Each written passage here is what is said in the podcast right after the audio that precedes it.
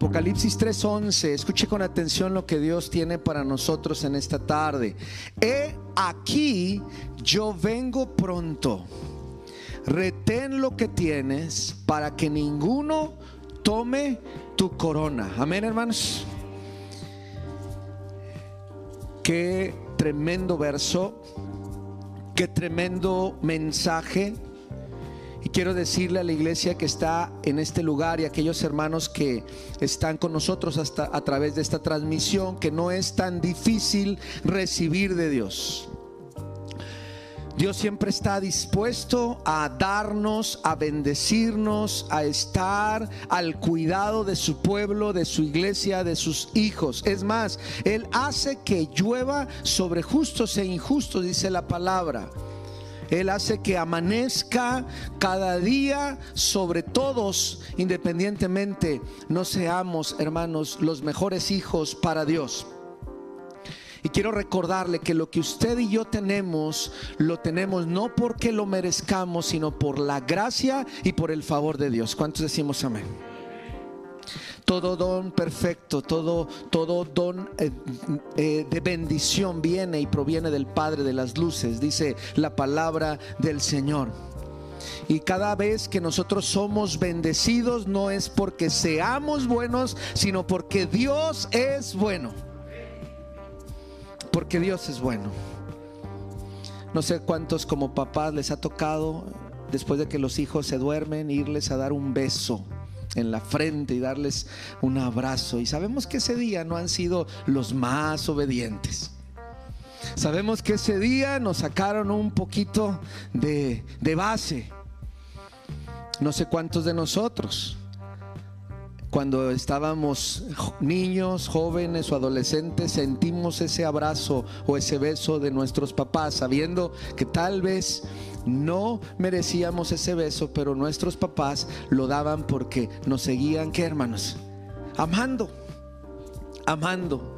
Y creo que en esta tarde es necesario recordar algunas verdades que nos enciendan el corazón nos hagan salir de esta reunión con un corazón renovado, con un corazón avivado, creyendo que el Señor está deseando que nosotros tomemos nuestra corona, nuestro galardón y no dejemos que nadie absolutamente lo arrebate. El Salmo 103, versículo 4 dice, Él es el que rescata del hoyo tu vida. ¿Cuántos nos hemos sentido así, hermanos? Y dice, y Él es el que te corona de favores. Gloria a Dios porque Él está siempre coronando nuestra vida con sus favores, con sus misericordias. Y Él está aquí para llenar nuestra vida de todo esto, hermanos. Quiero recordarle que Dios a usted y a su familia lo ha coronado de bendiciones. ¿Podemos decir amén a eso? No es difícil recibir de Dios, porque Dios siempre está dispuesto a darnos. Lo difícil es lo que vamos a ver hoy en esta tarde, es retener lo que Dios te ha dado. Porque cuando no estamos conscientes de lo que Dios nos ha dado con tanta facilidad, podemos soltarlo. O alguien más puede venir y arrebatarlo cuando no te das cuenta de lo que tienes de parte de Dios en tus manos, y entonces no dimensionas el favor de Dios, entonces tú continúas en un estado de negatividad, un estado de lamento, un estado de no saber que Dios ha estado y Dios está favoreciendo tu vida. Mateo Bustos joven de 24 años, es el protagonista de una historia que fue famosa hace años a nivel mundial. Él llega como un deportista a España y quiere tener una vida mejor, proviene de Sudamérica. Él participa en un triatlón él viene dejando su familia, viene buscando una mejor vida, mejor condiciones para él. Mateo padece de crónico en ambos tobillos, pero esto no le impidió seguir entrenando y empezó a prepararse para este triatlón. Dice que cuando comenzó el triatlón él se sorprendió de verse con esa fuerza de ir entre los primeros cuatro o cinco deportistas. Pero no quería tronarse, en otras palabras, no quería acabar con sus fuerzas, así que fue detrás, detrás, detrás, hasta que en la recta final de todas estas tres disciplinas, los punteros empezaron a cansar y empezaron a quedar detrás de él. En los últimos 200 metros, dice él, miré para atrás y aceleré el paso y vi que la carrera era mía. Y entonces cuando 15 metros antes de terminar la carrera, supe que era ya el ganador, empecé a celebrar. Empecé a voltear a los lados, empecé a, a festejar, pero no me di cuenta que por mi derecha pasó Germán, quien resultó ser el ganador. Como un avión, pasó corriendo, no lo vi venir, se me nubló la cabeza, me enojé, fueron unas milésimas de segundo, pero la carrera que ya era mía, me descuidé y me la ganaron. No, me volverá a pasar, dice. Está ahí, usted lo puede buscar usted ahí en internet y ahí está, con él festejando y el ganador allá rompiendo la meta. No sé cuántos de nosotros, hermanos, en algún momento de nuestra vida espiritual nos sentimos muy confiados. Sentimos que todo lo tenemos bajo control y alguien sin darnos cuenta está despojándonos de los triunfos que están diseñados para nosotros por Dios. ¿Por qué? Por su gracia y por su favor.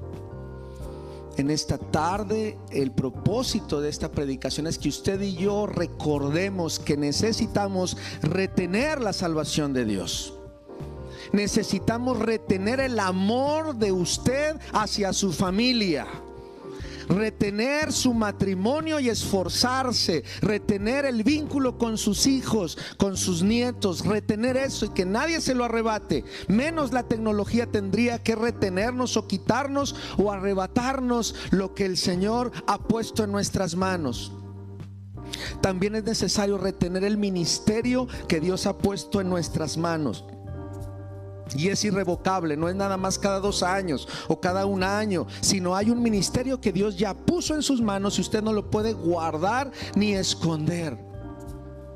Es necesario retener esta corona de vencedor y llegar hasta el último suspiro de nuestras vidas creyendo en esta verdad.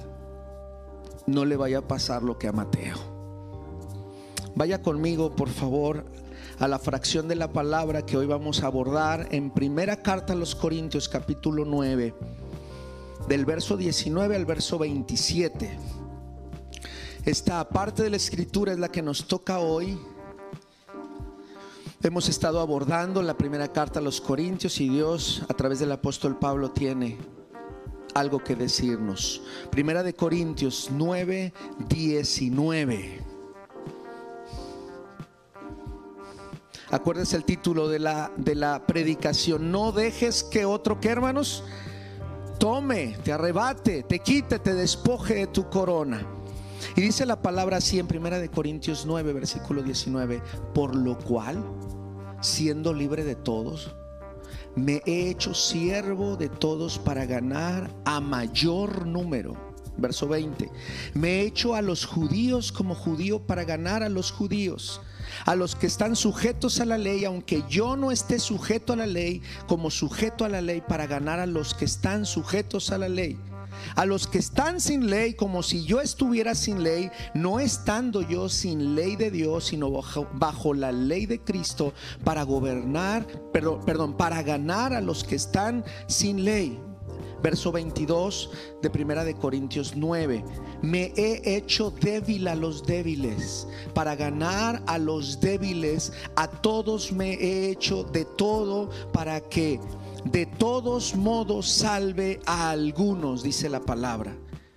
Y esto hago por causa de qué hermanos?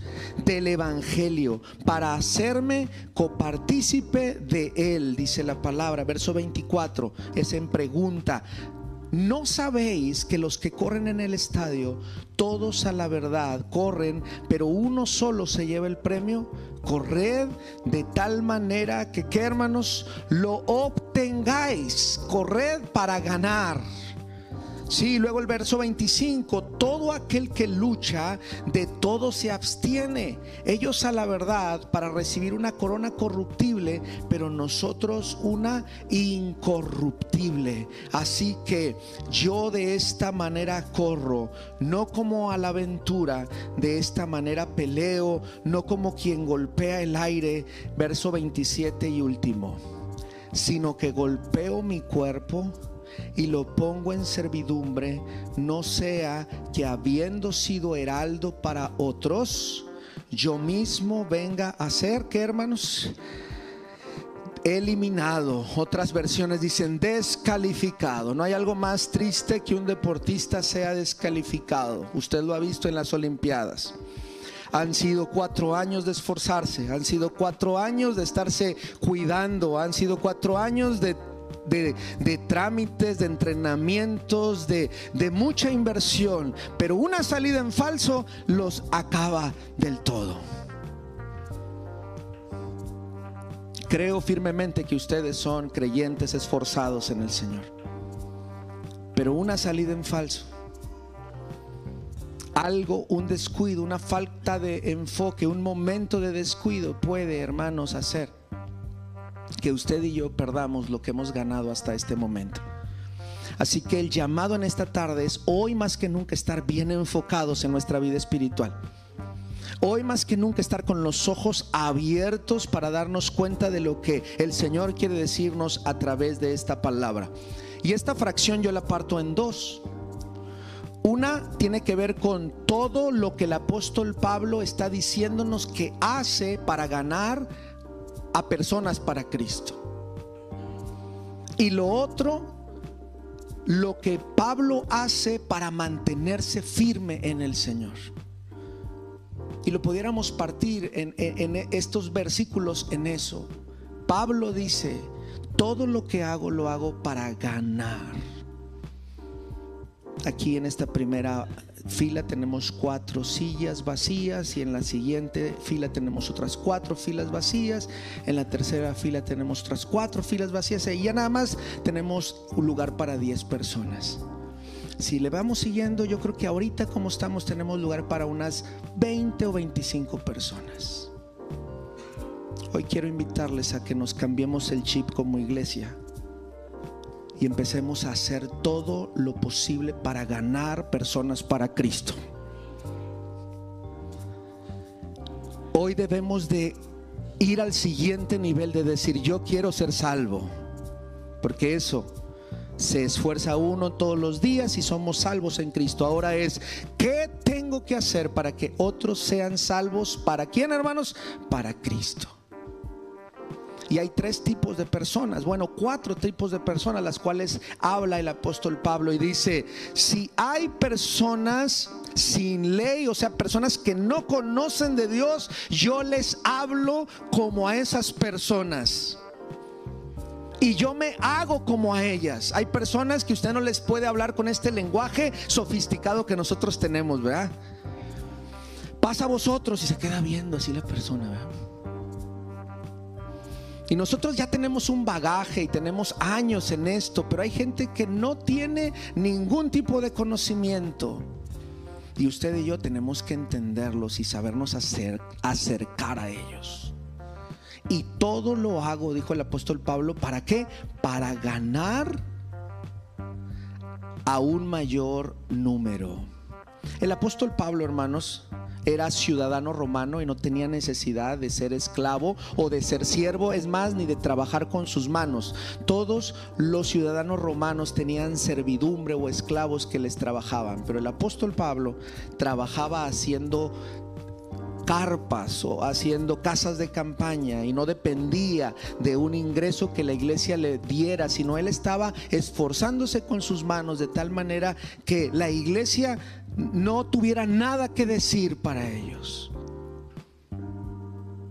Y por eso dice, siendo libre soy esclavo de todos, es lo primero.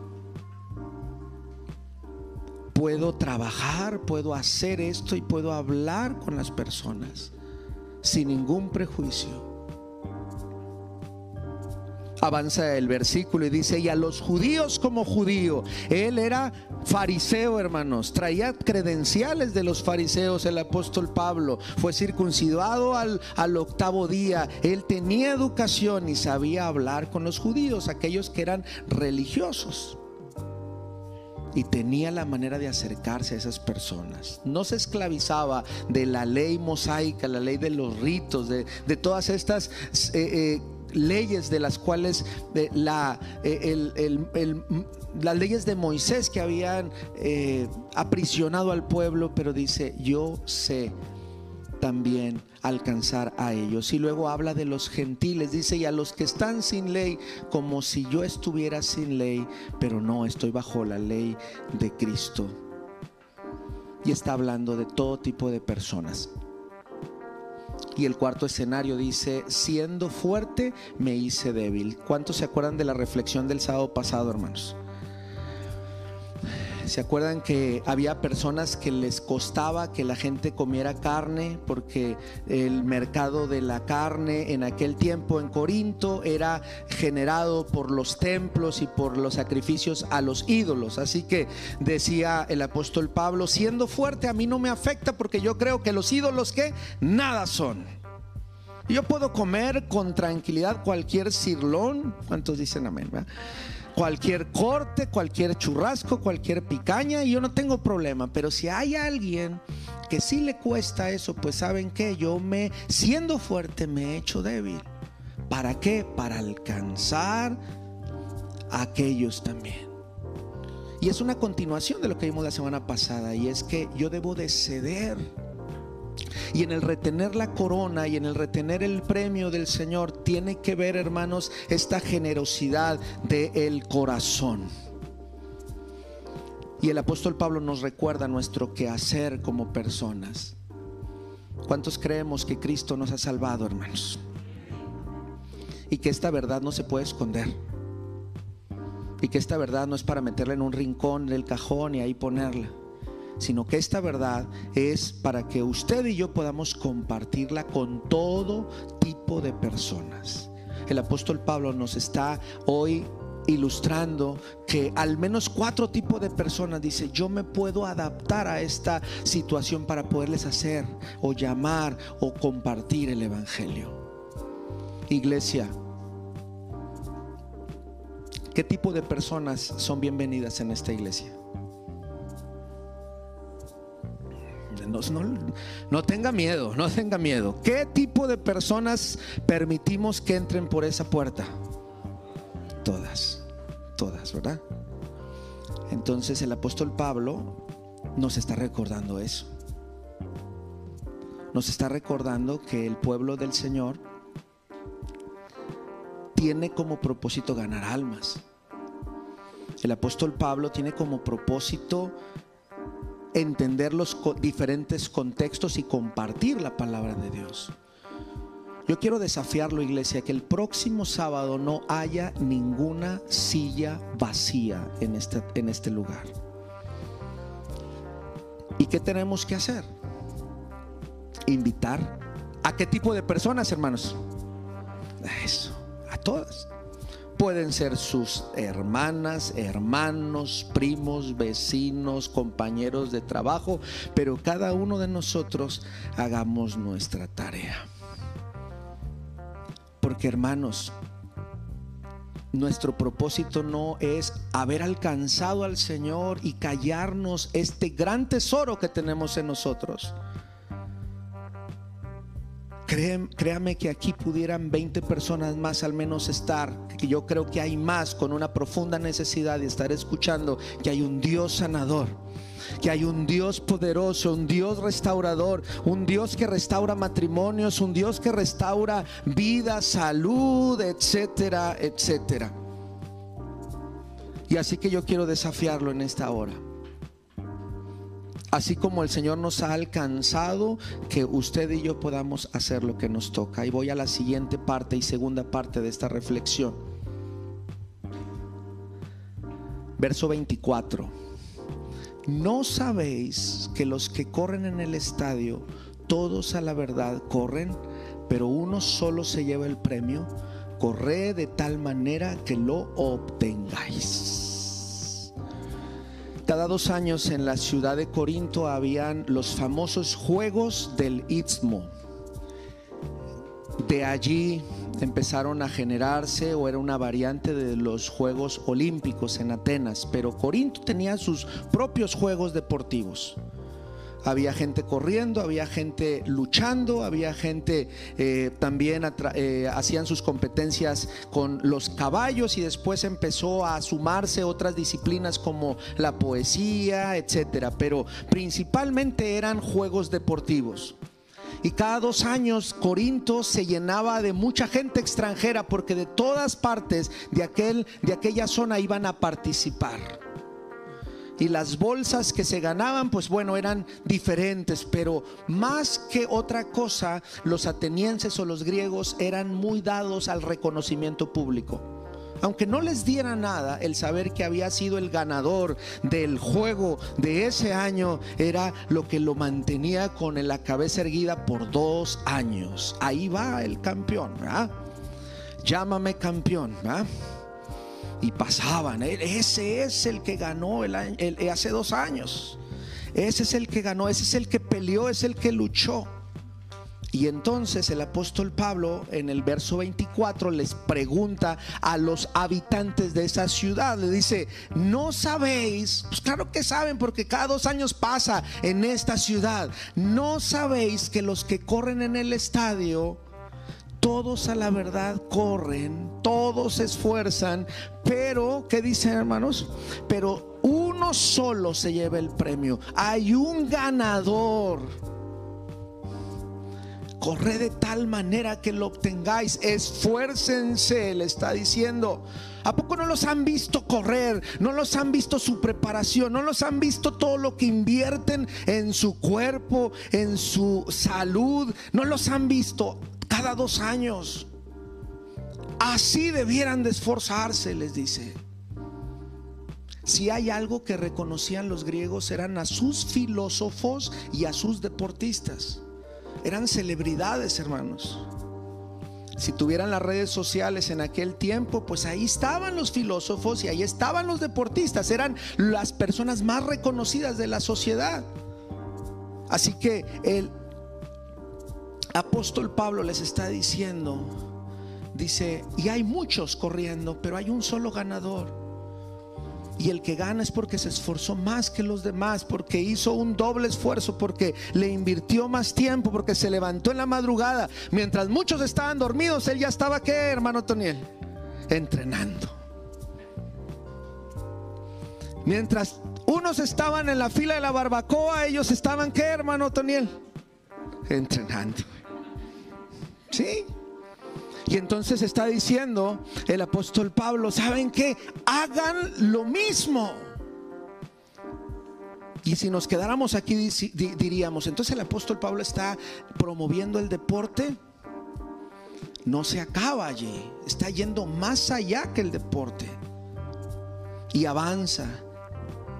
Dice, todo aquel que lucha, de todo se abstiene ellos a la verdad para recibir una corona corruptible, pero nosotros una incorruptible. Ahora toma otro deporte y ahora toma el deporte de la lucha. Y para la lucha en aquel tiempo había que ser muy ágil y poder zafarse. La lucha greco-romana, ¿le suena? Bueno, desde aquel tiempo y había que zafarse de todo tipo de llaves y cosas o igual a través de golpes. Y entonces está diciendo el apóstol Pablo, todo aquel que lucha de todo se abstiene, renuncia a la verdad, pero ¿para qué? Para ganar. ¿Y saben qué? Están ganando una corona corruptible. Le voy a contar algo. El premio, aunque no era monetario, era un premio de unas guirnaldas, una corona de laurel. primero era de pino porque el lugar de premiación se le llamaba el Pinal en un rincón de la ciudad de Corinto y después empezó a convertirse en una rama de oliva y eso era todo el premio. Y la gente se esforzaba por dos años para alcanzar su ramita. ¿eh? Y se privaba, dice, y esta gente se priva Dice, esta gente se abstiene. ¿De qué se abstenía? Pues de comer ciertas cosas. Se abstenía de ciertos placeres. Se se abstenía de muchas cosas para poder ganar esa corona corruptible. Y entonces el apóstol Pablo dice, pero nosotros no estamos tras una rama de pino. No estamos detrás de una rama de olivo. Nosotros estamos detrás de la corona de la vida, hermanos y amerita esforzarnos más. Pregunta, ¿de qué se tiene que abstener usted? ¿De qué se tiene que abstener usted y yo para poder ser vencedores y ganadores en el nombre de Jesús? Qué importante es recordar, hermanos, que siempre cuando el apóstol Pablo está hablando de las disciplinas del deporte y los compara con la carrera del creyente, él está hablándonos de disciplina, nos está hablando de enfoque, nos está hablando de potencia. Verso 26. Así que yo de esta manera corro no como qué, como la, a, la aventura de, de esta manera peleo, no como quien golpea al aire. Si usted ha visto las carreras de cualquier distancia, hay un recorrido bien señalado. Y usted no puede ir descuidado, ¿verdad? Porque de repente usted le sigue derecho y pierde el rumbo, se desgasta. Y dice la palabra, el apóstol Pablo dice, no anda corriendo como a la aventura, como a ver qué pasa o a ver qué sucede o a ver a dónde llego, sino nos habla de enfoque. Y dice, no anda peleando como dando golpes a qué? Al aire. Usted sabe que hay dos deportes que le gustan mucho a los mexicanos. Uno es el fútbol y otro es el box. Me acuerdo que mi esposa y un servidor estábamos en un congreso de evangelismo un 16 o 15 de septiembre en Los Cabos, Baja California, y estaba una ancianita ya desesperada de que se acabara el culto del sábado por la tarde. Y este hermano, ya vamos a acabar, sí, sí, ya vamos a acabar, sí, sí. ¿Y, y por qué tan desesperada? Le preguntó el pastor. Dice, es que hoy pelea mi canelo. Y ahí de pasadita le pido oración para que no le peguen en su carita porque está bien bonito. Hoy pelea mi canelo, dice. Y si hay algo que le gusta al mexicano, hermanos, es gran parte es el box. Tenemos figuras del boxeo, ¿verdad? Y no quiero nombrar así por nombre ni los knockouts ni los récords, porque sé que aquí hay especialistas de eso. Pero lo que sí le puedo decir es que si hay algo que le afecta al boxeador, es que no sea lo suficientemente ágil. Y que cuando él tira un golpe con toda su fuerza y con todo el entusiasmo, la fuerza, los músculos y todo el punch que quiere dar, y que el contrincante sea más ágil y se quite, entonces hay una descarga de energía, hay un gasto calórico que realmente lo tiró a la basura, como si le diera al qué? Al aire. Eso está diciendo el apóstol Pablo. Hoy Dios está llamándonos a ser cristianos ágiles, más ágiles que nuestro adversario. Que podamos movernos en el mover del Espíritu Santo de tal manera que nuestras nuestras acciones, nuestra vida, hermanos, no esté como a la aventura y como tirando golpes al qué? Al aire. Porque una persona que anda tirando golpes al aire, la gente de repente empieza ahí a decir, bueno, ¿y qué está haciendo? Hay muchas leyendas de personas que andan por los cruceros, no sé si usted sepa, ¿verdad? De que andan ahí golpeando o haciéndole como si fueran los boxeadores y, y hay mucho de eso. Pero realmente nos pide el Señor enfoque y contundencia. Amados hermanos, hoy yo quisiera decirle que seamos esos creyentes que donde ponga el ojo, que hermanos,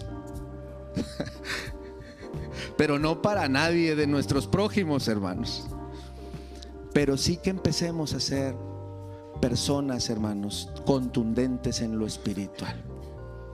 Si hemos decidido fortalecer nuestro espíritu, que lo hagamos con disciplina y con entrega, hermanos. Si hemos decidido esforzarnos en el Señor, que lo hagamos con todo el corazón. Y si vamos a entrenar para recibir este premio, que, lo hagamos de manera consciente. Hay un lugar eh, entre la ciudad de Monterrey y la ciudad de Saltillo, donde van a entrenar muchos corredores y el lugar le llaman las desgraciadas. Las desgraciadas, o miento hermano, están allí para fortalecer a los atletas. Son unas subidas prolongadas, no es lo mismo andar en planito y esforzarse así, sino ya intencionalmente ir y entrenar en serio. Yo quiero invitarle a que nos volvamos creyentes espirituales en serio, hermanos. Y que podamos recordar que el llamado a la vida de la fe es un llamado en serio. Y que las circunstancias que ahorita estamos viviendo usted las tome como la oportunidad de fortalecer sus músculos espirituales. Que dejemos la queja a un lado y empecemos a darnos cuenta que son los escenarios propicios para que usted se vuelva más ágil en el Señor, se vuelva más fuerte en el Señor, se vuelva más ágil en el Señor, se vuelva más contundente en el Señor y que siga adelante en el nombre de Jesús.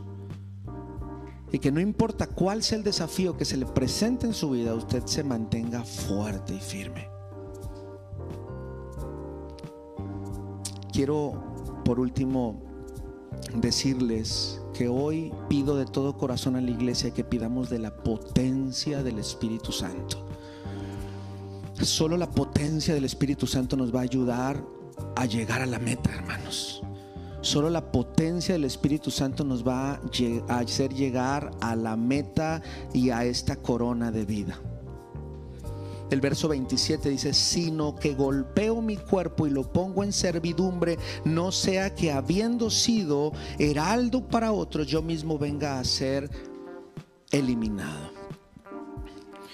El apóstol Pablo tenía miedo y siendo el apóstol Pablo decía, yo no quiero que me descalifiquen. Él nunca se sintió confiado y yo creo que lo menos que podemos hacer en este tiempo es sentirnos confiados. Yo tengo 20 años en el Evangelio, yo tengo 40 años, yo tengo 5 años, yo tengo 2 años en el Evangelio. Hoy el llamado es cuide cada, cada pisada. ¿Por qué? Porque podemos ser descalificados. Cuide su vida cuide su caminar. Y dice, cuando habla de, sino que golpeo mi cuerpo, no habla de que haya sadismo y que le guste maltratarse, sino es, me gobierno, me meto en cintura. Si yo sé que mañana voy a correr una competencia, sé que hoy no me conviene esta noche comerme una hamburguesota de este tamaño, ¿verdad? Y aunque no es pecado comerme una hamburguesa, pero yo me gobierno y digo, esto no me conviene. Usted y yo sabemos lo que nos conviene y que nos está dejando en el camino. Y hoy Dios nos está diciendo, necesitamos ver con este enfoque del apóstol Pablo. Iglesia, hermano, hermana, estamos aquí para ganar a otros para Cristo. Pero si no podemos gobernarnos ni nosotros mismos, si lo que hacemos nos anda descalificando a nosotros mismos, ¿usted cree que vamos a poder ir a alcanzar a otros? Entonces el apóstol Pablo dice, por eso primero afírmese usted, afiáncese usted, para que su vida pueda ser usada conforme al propósito que Dios ha puesto. Por eso qué importante es depender de la potencia de Dios. ¿Cuánto necesitamos del Espíritu de Dios? Potencia de Dios para avanzar. Quiero hablarle de dos riesgos cuando no estamos en la potencia de Dios, cuando no estamos en la llenura de Dios. Cuando usted está en la potencia de Dios, reconoce que todo lo que tiene es del Señor y que cada paso tiene que cuidarlo porque usted ama a Dios, teme a Dios y no quiere ofenderlo. Cuando usted está en la potencia de Dios, usted sabe que es por la gracia y la misericordia de Dios que se mantiene día a día. Que es su gracia y es su favor que la sostiene y le sostiene cada día.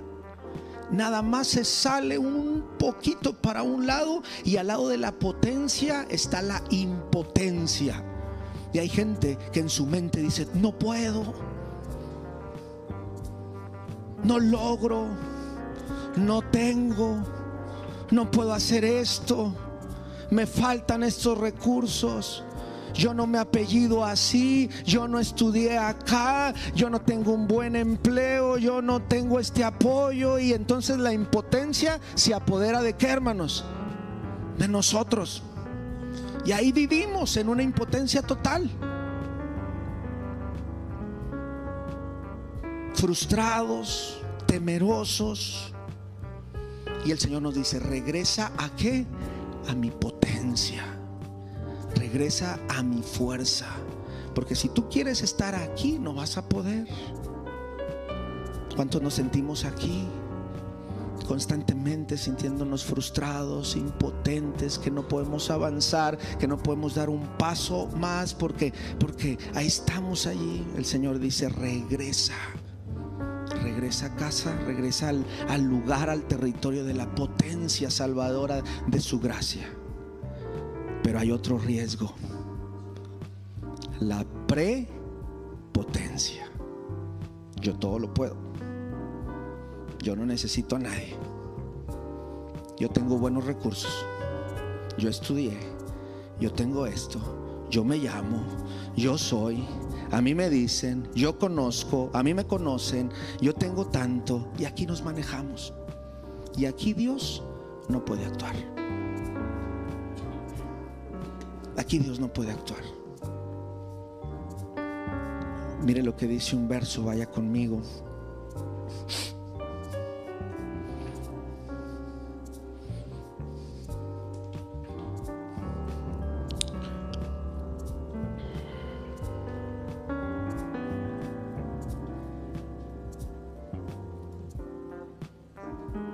Proverbios 16, 18.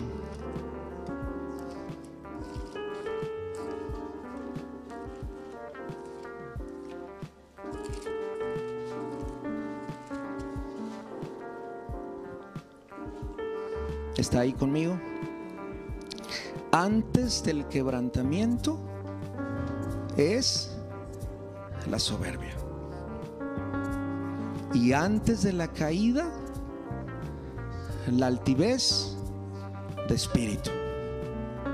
Mejor es humillar el espíritu con los humildes que repartir despojos con los soberbios. Mi lugar no es de este lado, donde yo siento que todo lo puedo. Porque solamente hay alguien que merece toda la gloria, toda la honra y la alabanza. ¿Quién es, hermanos? Dios. Cuando yo empiezo a sentirme, hermano, soberbio, altivo y que todo lo puedo, cuidado, porque viene prontamente ¿qué? El quebrantamiento. Y no lo digo yo, lo dice la palabra de Dios. Cuando usted se sienta mucho, tenga cuidado porque viene la caída. Así que qué importante es permanecer en esta área dependiendo de la potencia de Dios dependiendo del poder de Dios. Y si usted está desenfocado en esta tarde, sintiendo que le falta, pero que no puede más o sintiendo que no le falta nada y que usted puede en sus fuerzas, hoy yo le invito a regresar al enfoque de, Dios, al enfoque de la palabra. Me gobierno. Si sabe que gran parte de las competencias deportivas se ganan a través de lo que el deportista tiene en su mente. Porque hay gente que tiene buenas capacidades físicas, pero si no se ha preparado bien mentalmente allí y no está bien enfocado, allí se queda en el camino. Necesitamos reconocer que el Señor está con nosotros. Sé que como ciudad estamos viviendo diferentes tipos de crisis, pero yo quiero invitarle que no se desenfoque del Señor. No permita que nada lo distraiga. Estaba leyendo en esta semana, y con esto quiero terminar, que la ciudad de Monterrey ha tenido crisis de agua desde 1597. Así que no es una novedad, nada más que antes no lo podían registrar en Facebook, ¿verdad? Que uno de nuestros gobernadores fue despedido por mala gestión del agua en 1908 tiene a su nombre una de las avenidas principales en nuestra ciudad. Y en nombre de la industrialización y del progreso, mandó tapar todos los pozos importantes que tenía nuestra ciudad, que ahora es una plancha grande de concreto, lo que es la macroplaza. Abajo de ahí hay muchos pozos naturales de agua que pudieran abastecer a toda nuestra ciudad. Ahí están los recursos. Y que cada cierto tiempo nuestra ciudad ha batallado con agua y luego Dios ha bendecido la ciudad con lluvia, pero a causa de las malas vialidades y a causa de las malas gestiones nos hemos inundado. En 1909 fue una de las inundaciones más fuertes que tuvo nuestra ciudad. Murieron 5 mil personas a causa de que llovió tanto porque se requería, pero no pudieron contenerse esas aguas y mucha gente perdió la vida porque estaba mal ubicada en la ciudad. Sequía, lluvia, sequía, lluvia, sequía, lluvia. Es un ciclo que no es solamente en Monterrey, es en todos lados y Dios no nos va a dejar. ¿Usted lo cree? Ahora, autoridades de todo tipo ha habido, mi responsabilidad es orar por ellos, hacer nuestra parte, pero que no le quite la paz esto, hermano. Que no le quite a usted la tranquilidad. Desde hace 500 años nuestra ciudad ha tenido problemas. No sintamos que esto se está acabando, al contrario, no tampoco nos alimentemos de la noticia y la noticia. Mejor aliméntese de esto. Enfóquese. Enfóquese en Dios. No entremos en el ámbito de la impotencia. ¿Y qué nos va a pasar? No nos va a pasar nada, el Señor está con nosotros, Él va a proveer. No lo ha hecho hasta este momento en nuestras vidas, hermanos. Así es. Hay animalitos ahí en las calles clamando y bramando por agua, hermanos. Y Dios ha tenido misericordia de las aves, que no tenga misericordia de nosotros. Así que hoy la palabra del Señor nos está llamando a esto, a mirar con ojos de reino de Dios, mirar con enfoque de reino de Dios, mirar las cosas de diferente forma. Y el Señor, hermanos, nos está dando esta oportunidad. Si hay que levantarnos más temprano para bañarnos, pues bueno, hermanos. Ahora resulta que todos queremos tomar agua cuanto antes tomábamos puras cocas, hermanos. Ahora resulta que todos tomamos agua. Ahí no hay agua para tomar. Yo los veía con sus refrescotes. Pero bueno, si no, esto nos está haciendo reflexionar y educarnos y hacernos entrar en conciencia, qué bueno, todas las cosas ayudan para bien, bien. Entonces no permita que nada ni nadie le arrebate su corona. Póngase, vamos a orar. Vamos a darle gracias a Dios por su palabra. Señor, en el nombre de Jesús, gracias te damos porque tú eres bueno, Señor. Porque tú siempre nos traes una palabra, Señor, para normar nuestro espíritu, normar nuestra vida, normar nuestra, nuestro, nuestro ser. Permítenos, Señor, salir adelante con tu ayuda, con tu potencia salvadora, Padre. Aquellos confían en carros, aquellos confían en caballos, mas nosotros en el nombre de Jehová de los ejércitos confiamos, Padre. Y creemos, Padre, que la naturaleza es gobernada por ti, que tú eres el Dios del cielo, de la tierra, de la lluvia, de todo lo que existe y no has de dejar caer a tu pueblo, Señor. En esta hora, Señor, te pedimos que nos sigas esforzando como deportistas espirituales, que cada uno de nosotros podamos tomar este desafío. Todo lo he hecho para ganar para Cristo, dijo el apóstol Pablo. Hoy la palabra nos ha desafiado. En medio de la alarma, en medio del drama, en medio de todo lo que vivimos, permítenos traer más personas a los pies de Cristo con tu ayuda, Señor.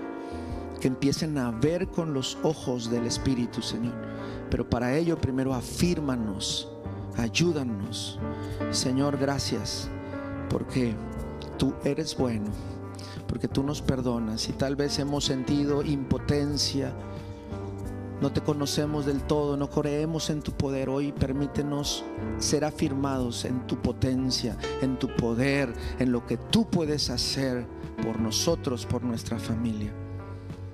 Si hemos andado en el territorio de la prepotencia, creyéndonos suficientes, hoy te pedimos perdón. Nada ni nadie se mueve en este universo si no lo permites tú, Señor. Así que queremos vivir bajo el señorío tuyo y el señorío de Cristo. En el nombre de Jesús. Amén y amén.